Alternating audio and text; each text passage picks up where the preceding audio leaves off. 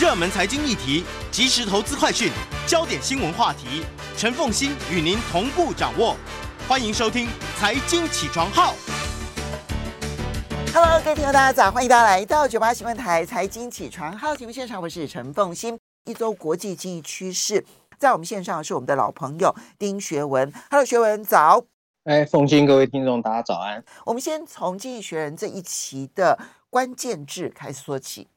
对，过去一个礼拜呢，其实还是蛮精彩的啊、哦。这一本《经济学人》的关键字在第五页跟第六页哦。不过这个礼拜呢，关键字比较少，只有二十六个哦。我们今天准备跟大家分享十三个。第一个关键字呢，就是美国总统拜登啊、四月二十四号，拜登宣布竞选美国总统的连任。有一些民主党人质疑他有没有能力，或者是年龄会不会太大，再去再一次的参选哦。因为如果他获胜哦。他再一次就职的时候已经年满八十二岁。拜登表示，美国现在仍然在跟共和党的极端分子争夺所谓的灵魂。他的公告视频呢，重放了川普支持者二零二一年一月对美国国会的暴力袭击。如果川普能够在大选前不入狱啊，他很有可能会代表共和党参选。民意调查也显示，大多数的选民其实不希望这两个人再一次的出马参选。第二个关键字，美国联邦债务啊，四月二十六号，美国债务上限的危机继续燃烧。美国共和党领导的众议院通过一项法案，希望以削减美国政府的支出，换取美国三三十一点四兆美元的联邦债务上限再拉高一点五兆美元。对此，白宫大泼冷水，还声称拜登会否决这个法案。这一项三百二十页的法案啊。把美国债务上限提高了一点五兆美元，但它同时也会将政府支出限制在二零二二年财财年设定的水平啊。批评人士认为，成本随着通货膨胀而上升，这个提议会迫使联邦计划大幅削减。第三个关键字，乌克兰。四月二十五号，中国国家主席习近平跟乌克兰的总统泽连斯基电话会议。这是俄罗斯全面入侵乌克兰以来两个领袖的第一次通话啊！学者认为这是历史性的一刻，显示双方有意扩展关系。不过，不宜过度期待中国在调停战火会扮演的建设性角色。乌克兰的汉学家协会啊，有一个董事长接受美国《时代周报》的访问的时候说，在中国驻法大使卢沙野质疑前苏联国家主权的争议言论之后，习近平希望借由和泽连斯基的通话。让中国重新获得全球的尊重，挽回和平调停者的形象。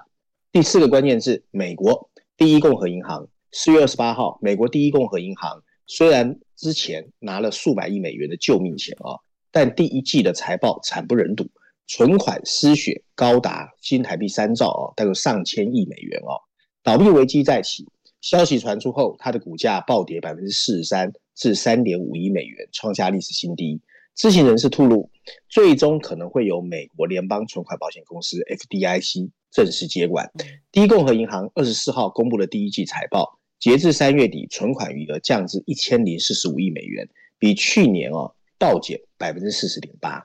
第五个关键字，瑞士信贷 Credit Suisse。四月二十四号，Credit Suisse 公布第一季的财报，资产净流出达到六百一十二亿瑞士法郎，大概是六百九十亿美元。而且资金还在继续外流，并对他的财富管理部门进行了大规模的减记，凸显 UBS 在拯救他的竞争对手时面临的挑战非常大。值得注意的是啊，这可能是这一家一百六十七年历史的企业最后一次缴交财报。它被 UBS 收购的交易很快就会完成，但是完全把业务整合好，大概要三到四年的时间。第六个关键是 Microsoft 微软啊，美国的科技巨头们。开始公布他们的最新营业报告。微软公布了稳健的获利，云端计算收入同比增长百分之十六，增速低于前几个季度，但考虑到企业 IT 支出的回落啊，这个增速还是相对来说比较好的。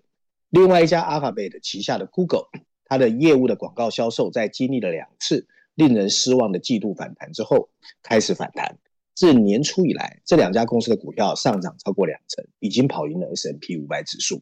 第七个关键字也是微软哦，但是是谈它的收购。四月二十七号，英国竞争和市场管理局 CMA 决定阻止微软以六百八十七亿美元准备收购的动视暴雪。这个交易原本会让微软收购很多款的大型的热门游戏，譬如说《使命召唤》。然而，CMA 认为啊，这个交易会的会对快速增长的云端游戏业务造成创新减少，还有选择缩窄。对此，微软和动视暴雪表示不满，并计划提出上诉。第八个关键字：Meta。四月二十七号，Meta 的股价早盘上涨百分之十四。这个公司二十六号盘后公布第一季度的营收成长百分之三，至两百八十六点五亿美元，优于分析师预期的两百七十七亿美元。本季营收预估可达三百二十亿美元，超过市场预期的两百九十五亿美元。第九个关键字：人工智慧 AI。四月二十七号，美国最高法院回了美国有个科学家啊，叫 Steven Siler 啊。说让 AI 作为专利发明者的诉讼维持，只有自然人才有资格申请专利。距离 Seller 第一次啊采取法律行动，其实已经过了四年。Seller 是在美国密苏里州创造啊创立了一个啊人工神经网络技术公司啊，那叫 Imagination in Engines，在这里他打造了一个名字叫 Dabus D A B U S 的一款 AI 系统。然后 Seller 认为 Dabus 可以自己设计出。独特的饮料架和信号灯两款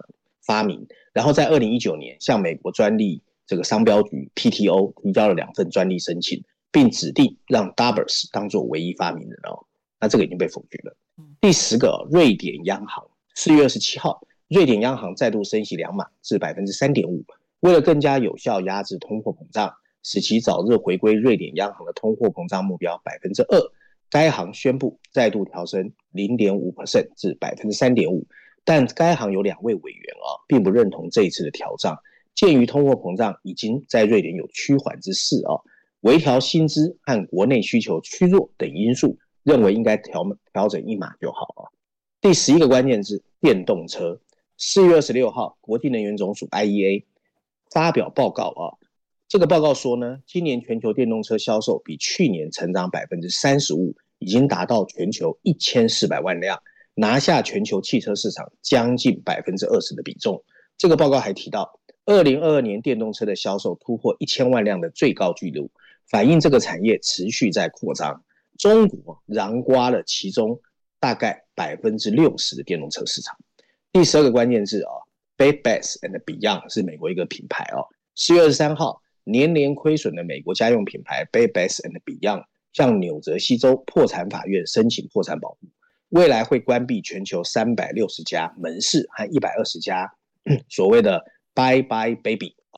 消息曝光后，股价在二十四号盘前暴跌百分之四十二。这一家公司早在年初就传出可能破产的消息啊，先是在二月跟对冲基金啊所谓的 Hudson Bay 资产管理公司达成十亿美元的融资协议。但随后股价继续下跌，终于被迫终止协议。今天最后一个关键字啊，百威啤酒。四月二十五号，百威啤酒找来二十六岁的跨性别网业配啊，引发保守派人士和部分消费者的抵制。百威的母公司啊，安海斯布希被推上了舆论的风口浪尖。这家公司的两位行销高级主管已经被迫休假，暂时离开岗位。这大概就是今天的关键字。好，那个。其实学文刚刚有提到，就是乌克兰的总统泽连斯基跟习近平，中国大陆的国家主席习近平通电话这件事情，我其实蛮意外，就是就连《经济学人》呢都选择了一个最短视的解释方式啊。其实我最近在思考一件事情，我们常常记得一句话，就叫做“政治家想的是下一个世代啊，政客想的想的是下一场选举”。我就在想说，但我们现在的媒体。想的是明天的标题，我觉得这些更可怕。就我们现在被大量的媒体去抢夺那一个点阅这件事情，变得更加的短视尽力，更加的只看到眼前的新闻，然后没有去想它更长远的影响，甚至于把时间拉长来看它的布局或者是变化。我会这样讲的原因，是因为。其实中国大陆从二月底的时候就已经提出了就有关于政治解决乌克兰问题的十二项立场。接着三月到俄罗斯，不管是习近平的访问、王毅的访问或李尚福的访问，他是已经铺陈相当长的时间。然后呢，法国总统到马克宏，其实谈的也是俄乌之间的这个和政治谈判的问题。然后西班牙的总理过去中国大陆也是要谈这件事情。中法甚至于由他们的各自的外交顾问，哈，那组成了一个小型的团队。王毅跟这个欧，呃，跟这个马克宏身边的这个国安顾问啊，那么一起来讨论。解决乌克兰问题的政治谈判框架。如果我现在讲这些东西，其实都在我们眼前发生的事情，才不过两个多月的时间。那所以这里面的铺陈都在铺陈，习近平要跟这个泽连斯基通电话。啊，这个是其实他们要通电话这件事情，还是我印象中是《华尔街日报》的独家新闻，在三月的时候就已经报道了，说。乌克兰现在已经准备好了要跟习近平通电话，可是对经济学人来讲，他就会把它解读成为对当下新闻的膝盖式的反应。我我之所以在这边要特别提醒的就是这件事情。我们现在在看新闻的时候，有的时候会被太短视的新闻媒体。牵着鼻子走，我们休息一下，马上欢迎大家回到九八新闻台财经起床号节目现场，我是陈凤馨。在我们线上是我们的老朋友丁学文，也非常欢迎 YouTube 的朋友们一起来收看直播。可以看到学文呢所挑选的这一些图片呢、啊，那么它所代表的这个这一些文章的意义。好，这一期的《经济学人》的 Cover Story 啊，谈的是以色列。对这一本呢，《经济学人》又有两个封面故事啊。不过第一个呢是谈英啊、呃、英英国版本是谈英国，我们今天要跟大家先谈比较细的是全球版本啊、哦。嗯，那大家会在封面设计上看到啊，是一系列一系列以色列建国以来的历史照片，还有一个以色列的国徽啊、哦。比较特别的是在封面的前缘啊、哦，你会看到有一个人在信步而行，这个人就是现在的总理内塔雅胡，然后上面放了两个黑色大字，大的写的是 Survival Nation 幸存者的国家。然后文字下方标注的是以色列七十五岁生日啊。那经济学人这一次用了四篇文章，分别在序论第一篇第七页，中东和非洲板块第一篇第三十三页，第二篇啊、呃、第三十五页，还有二十九页有一个美国板块的 Lexington 专栏啊，因为以色列跟美国的关系也很好。然后这个标题呢，文章啊、呃，我把它稍微 summary 之后跟大家分享啊。文章虽然是以以色列的庆祝建国七十五周年作为主轴啊，不过呢，大家都知道。其实过去我们常常听到以巴冲突，以色列建国，所以知道以色列建国很不容易。不过今天的以色列早就已经焕然一新。你譬如说，以色列非常富裕啊，这大家都知道。以色列也正在处于历史上最安全的一段时间。更重要的是，它到到到现在为止还是一个民主国家。可是，就像经济学人的文章阐述的啊，未来几十年，以色列正面临着一系列不同的机会跟威胁。你可以从最近几个礼拜的动荡中深刻感受到这一点。内塔雅胡的右翼政府引发了司法独立的宪政危机，经经济停滞的状态呢，让约旦河西岸出现了一个诡异的权力真空。在二十一世纪，更大的危机来自于内部分裂，会进一步削弱以色列赖以繁荣发展的力量跟灵活性。一九四八年立国的以色列建立了一个非常开明又充满积极力量的民主国家，甚至还拥有独立的法院。一九八零年，以色列的人均 GDP 哦，大概只有德国的一半，现在已经比德国多出了百分之十二，甚至比埃及还要富裕十一倍。以色列的独角兽啊，新创比中东任何一个国家都多，甚至连诺贝尔学奖的得主啊，也比中国还要多。他深知应对地缘政治转变的技巧。冷战后，他甚至从苏联吸收了超过一百万名的犹太人。同时还保持了跟美国一种非常微妙而密不可分的联系关系，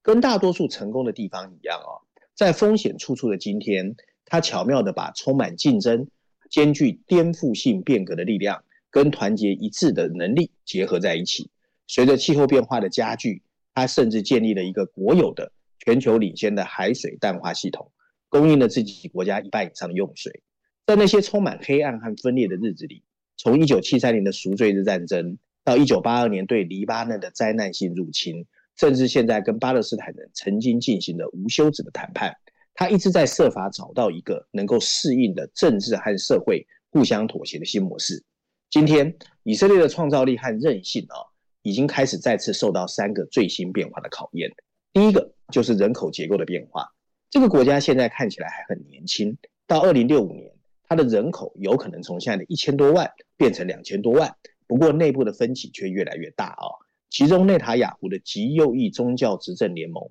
依赖着日益壮大的移民运动，反映这一点的是，他决定限制法院的独立性啊，甚至认为法院没有代表性，这就是这一次所谓的宪政危机啊。如果以色列继续偏离自由主义的价值观，会危害他自己的繁荣，而那些帮助他的经济发展的工程师、资本家，甚至创意人士都可能会离开以色列。第二个重大的转变就是以巴情势的变化。现在大概有三百万的巴勒斯坦人生活在以色列的临时占领的约旦河西岸，另外还有两百万人被困在加萨哦。但这个世界根本已经没有人在乎这些情况的变化。嗯，从长远来看，这会变成以色列的一个沉重包袱。首先，他们彼此的经济差距越来越大。约旦河西岸的人均 GDP 比以色列低下低上了百分之九十四以上，甚至跟巴布亚新几内亚只有差不多。所以，但是巴勒斯坦的权力机构又已经崩溃哦。所以，以色列现在的右翼政党根本不想理会这样的情况，只会让他陷入越来越贫困。这会变成两个悲惨的地区。可是，他们又可能变成以色列一个重要的包袱哦。最后一个变化就是全球多边世界的出现，就区域分化。一九四八年，美国是第一个承认以色列的国家，也是以色列最坚定的盟友。更加分散的全球力量平衡，也为以色列创造了一个又一个的机会。包括跟阿拉伯邻国、跟中国和印度的联系，以色列跟亚洲的贸易甚至已经超越了美国。可是问题是啊，美国仍然提供百分之六十六的武器进口和事实上的安全保障，以阻止包括伊朗在内的袭击。在以色列现在这个不怎么自由的政治道路上，美国公众对他的支持也开始减弱，而且变得分歧。有四分之一的美国犹太人认为以色列不过只是一个种族隔离的国家。文章最后一段，经济学人提到啊。一个良性回圈非常容易让以色列在未来几十年继续蓬勃发展，可是关键是必须赶快建立一个新的政治解决方案，减少极端分子的力量，并具有足够的灵活性来吸收人口变化带来的压力。这就是为什么以色列必须建立一个制宪会议，将议会和法院的权力编串成文，并鼓励政党的重组，为他偏中间的多数派提供更多的影响力。这会需要这这些社会需要现在这个总理啊。擅长制造分裂的内塔雅胡赶快下台，国内更温和的政治将可以对巴勒斯坦人提供更公正和务实的融合，并降低跟美国疏远的风险。以色列必须控制好自己的命运，是时候尽快采取行动。经济学蛮偏颇的啊、嗯，当然，以色列现在，嗯，你呃，建国到现在七十年的时间，它的创造力、它的韧性，然后带动它的富裕以及它的强大。我觉得这是有目共睹的啊！到目前为止，如果是以嗯这种创新创业的能力来看的话，密度最高，然后能力最强的，其实就是以色列。虽然我们知道说独角兽可能中呃美国是第一大国哈，然后呢中国大陆是第二大国，可是我刚刚讲的是密度哈，就是说你就密集程度来看的话，哇，以色列是很惊人的，它创新能力是很很强大的。当然也跟它的很多的制度有很大的关系，但是它在政治上面，所以现在我觉得经济学人当然反映了一个视角，这个视角就是因为以色列内部的政治越来越趋于威权，然后侵害法治、侵害自由，也就侵害了民主之后呢，现在西方社会对他的叙事已经开始转为负面，然后也开始出现了。这种群众上面对于以色列的不支持，我同意这件事情会是以色列未来最大的压力来源，就不知道以色列要如何的去应对，因为他们如果没有办法跟巴勒斯坦和平相处的话，按照现在的状况，他会他会把巴勒斯坦打到无法翻身，可是他也没有办法赢得国际上面像七十年前对他那样的支持。这是我们现在看以色列的一个状况。好，接下来你挑选了《伦敦金融时报》的一篇社论，要特别谈大型石油公司。对对对，其实凤馨大家应该注意到啊，其实最近大型石油公司都在公布它的获利嘛。你譬如说最大的 Exxon Mobil 还有雪佛龙啊，其实都赚了非常非常非常多的钱，然后账上的 cash 多到不得了啊。所以其实我觉得这个社论啊，《伦敦金融时报》现在提出来还蛮 make sense 的。因为这些石油公司看起来哦，反而在反而在过去三年的疫情跟所谓的俄乌战争之后啊，大发奇财，那反而绿色转型对他们来说只是口号。所以，《伦敦金融时报》的社论标题写的是：大型石油公司应该在能源转型中赶快发挥自己应该发挥的作用。然后补充标题写的是：如果他们只是每天都在想怎么恢复正常的经营，将是一个对相互冲突压力的错误回应啊。我们看看《伦敦金融时报》的内容。他文章一开始说，西方石油超级大国正受到一个逆流的冲击，他们的一些股东和政界人士。希望他们可以对这个世界投入更多，而其他人，尤其是气候变化的活动人士，则希望可以加快向清洁能源的转变。大多是试图参与应对气候变化的欧洲企业的化石商品交易价格，比那些口是心非的美国同业要低很多。英国石油公司在表示会放慢原油减产计划后，股价连续两天上涨超过了百分之十，但在随后的股东会上，这个公司也面临着英国养老基金的不满，英国石油公司和壳牌这样的公司努力修改他们的绿色目标不足为奇。但如果某些化石巨头仍然妄想恢复更多的一切照旧，那就绝对会是一个错误。在现在这么一个极不寻常的全球环境中，只是把短期动态外推到未来，是一个充满危机的不当行为。几年前，随着 ESG 投资势头的增强，COVID-19 压低了石油需求，承诺环保的生产商一时之间没有受到市场的惩罚。俄罗斯在乌克兰的战争引发了一场千载难逢的能源冲击，再次提高了价格，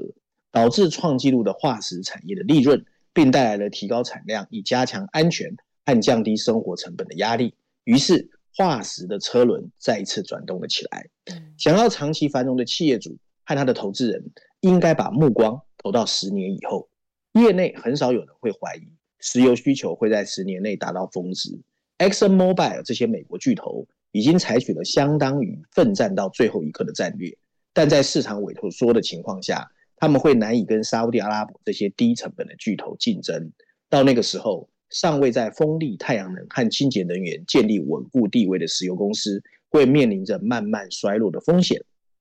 作为具有科技和工程实力的现金生成型企业，今天的石油和天然气巨头应该在能源转型中开始发挥有价值的作用。有一些产业高管表示，哦，他们的核心投资人习惯于从石油和天然气项目中获得一至两位数以上的固定回报，私下里对部署清洁能源的资金回报一直只有个位数，一点都不感兴趣。但其实现在正是投资再生能源的最好时机。美国的通货膨胀削减法案和欧洲的绿色协定产业计划正在为低碳能源投资创造新的激励措施。欧盟的碳边界调整机制有可能加速这个转变。而一些新技术，如碳捕获、利用和储存，确实提供了潜在的可观回报。如果石油集团的活动构成发生开始为变化，那么随着时间的推移，他们的投资人基础也会发生变化。气候变化活动人士和投资人最好。少关注西方超级大国有没有在削减石油的产量，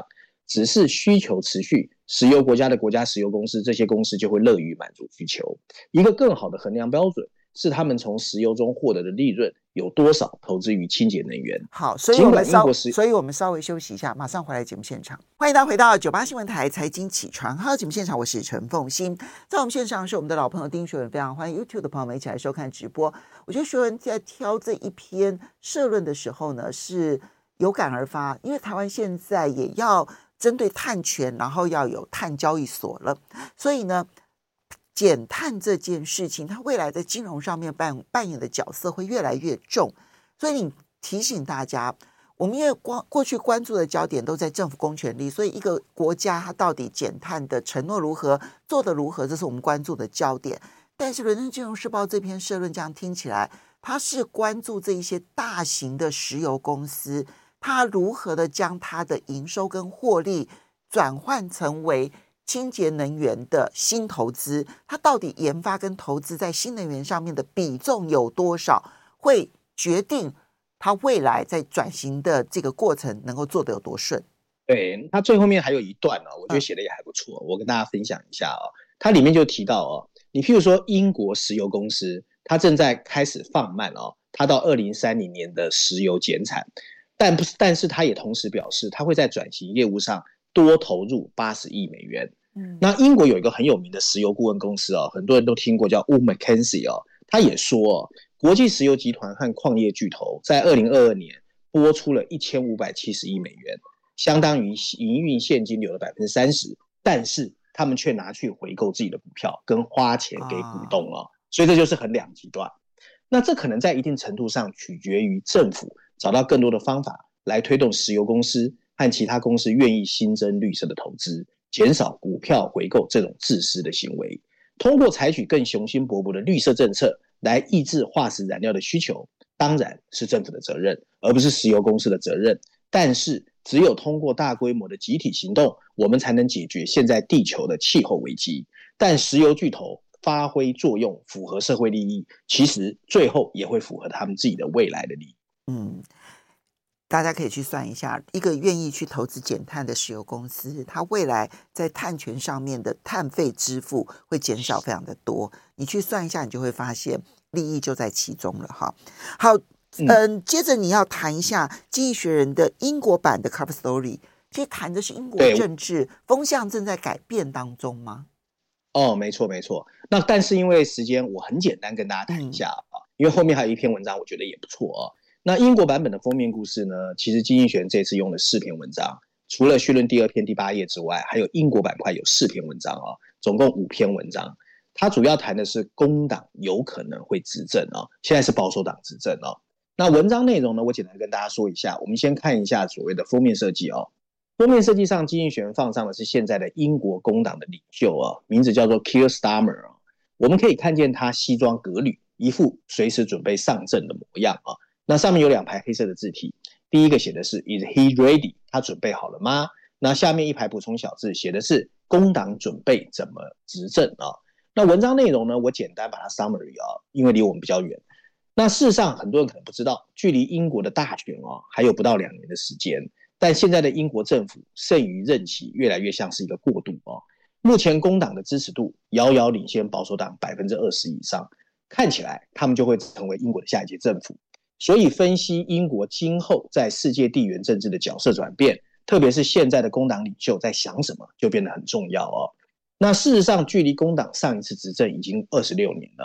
二十六年前才是他执政。现在的工党领袖 Keir Starmer 正在仿效。Tony Blair，大家可能还记得这个前首相，他在一九九七年取得的成就。下一次选举会在二零二五年一月举行，但很多人说可能会提早。如果真的想要掌权，经济学认为工党必须说服英国选民三件事：首先，他必须证实自己真的有能力执政；第二，他必须证明自己不是一群保守的科宾留下来的保守主义者，在选举前兜售亲商政策，可是，一旦当选之后，就会抛出红旗啊，就是变得很严厉。第三，也是最重要的一点，他必须有办法解决英国现在面临的一些根深蒂固的问题。关于前两个问题，因为经济学人对这个 Keir Starmer 有做专访啊，他们觉得他回答的还算不错。不过第二个工作上面，经济学人团队认为还需要一些更具体的作为跟说明。能力呢，现在看起来是 Keir Starmer 最有吸引力的核心。他缺乏 Tony Blair 的魅力，他不擅长在议会辩论中大放异彩，但他确实知道怎么去管理大型的公共部门组织。采访中，他也概述了工党有五个非常重要的工作：从实现 G7 的最高经济增长率，到二零三零年怎么实现净零碳排放。另外，经济学人认为，工党正确地把经济增长列为第一目标。这是确保公共服务能够在不增加税收的情况下获得适当资金的唯一用途。不过，经济学人在文章最后也提醒哦，当时当 Tony Blair 在一九九七年赢得胜利的时候，英国经济是蓬勃发展的，所以工党很容易就募到资金投入公共服务。可是现在的 Keir Starmer 没有这么幸运，但他已经让工党有机会崛起。但为了把自己跟 Sunak 就现在的总理区分开来，并且让英国真的变得更好。他还需要在一些还没有表态的艰难决策上尽快表态。我觉得最困难的就是他们到底会不会走不那么的反商的路线，这恐怕是他们最困难的一件事情了。嗯，是的。好，最后你要来谈一下这个《经济学人》的财经板块当中，谈私募股权基金最近可能出现的变化。对对对，其实我在节目中谈过好几次，跟凤琴了。我说，因为我自己在这个行业，我觉得这个行业其实是有很多东西是不像表面看到的这样。那这篇文章在说的东西，确实是过去三年的一个变化啊。他在财经板块第一篇第五十七页，他谈的标题直接写的是“欢迎来到一个新的、更谦逊的私募股权世界”啊。我们来看看到底发生什么变化啊？那经济学人认为啊，他们总算学会了谦卑。曾经啊，因为 QE 以及低利率，让每个人都以为自己可以成为初级市场的创投投资人。然后我们看到新创的估值不断上升，垂手可得的廉价融资到处都是，投资回报也一飞冲天。相比之下，那些着重经营效率的实体企业，让大家感觉步履蹒跚，像一只大恐龙。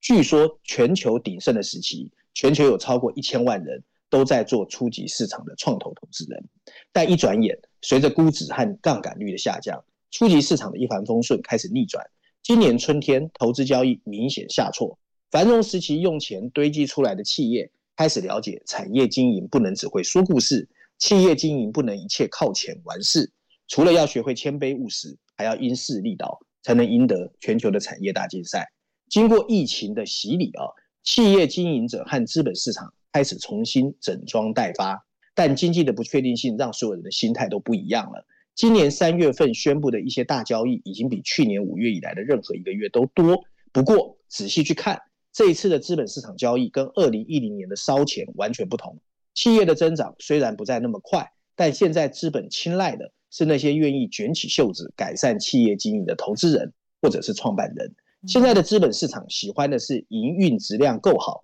包括拥有稳定的现金流可以偿还债务，以及在市场竞争最激烈的地区可以提供有竞争力价格的优质企业。创投也发生了变化，创投公司开始积极学习如何提高项目的盈利能力。他们变成了更积极的投资人，他们集中持股，倾向于引入具有财务激励的外部经理，提高企业营运的利润。他们严格控制成本，也关注各国政策的变化。文章最后提到，所有这一切意味，养老金和捐赠基金，也就是私募股权基金的典型投资人，在未来几年会开始注意管理者是不是有资格领取管理费。大多数在二十世纪八零年代杠杆融资爆炸中经验丰富的企业掠夺者都已经退休了，取而代之的是现在我们看到台面上专业化的赚钱精英，他们太年轻，没有经历过八零年代的高利率时代。那些懂得讨价还价、拥有深厚产业知识的大量营运管理者或投资人才会成功。过去十年那批不断被上升估值和廉价杠杆提息的冒牌货，机会已经不大，慢慢会露出原形。所以，我们可以说私募股权基金变得更踏实了吗？是的，没错。所以，那一个说故事，然后就可以赚大钱的时代已经过去了。这样说起来，它不会让市场膨胀的速度太快，它会走得比较稳健，其实是一件好事吧？没错。其实也就是说，过去十年，大部分的创投家都是投资银行出来的。早期的创投家都是做过企业的老兵，退休之后再去当创投的，帮助企业成长。这个时代又会回来了。OK，好，所以呢，这是一个这完全不同的这个投资风格，大家要注意这个趋势上面的变化，因为它对于金融投资上面来讲也会产生影响，对不对？哈，好的，我们要非常谢谢我们的老朋友丁学文带来这几篇文章，希望呢有一些趋势可以帮助大家呢能够掌握。那么不要忘了，等一下呃，明天呢还要继续收看我们节目，同时我们今天的节目也会在 Podcast 新天地康乃馨的新新天地当中呢，那么播出，如果大家有兴趣的话，可以到 Podcast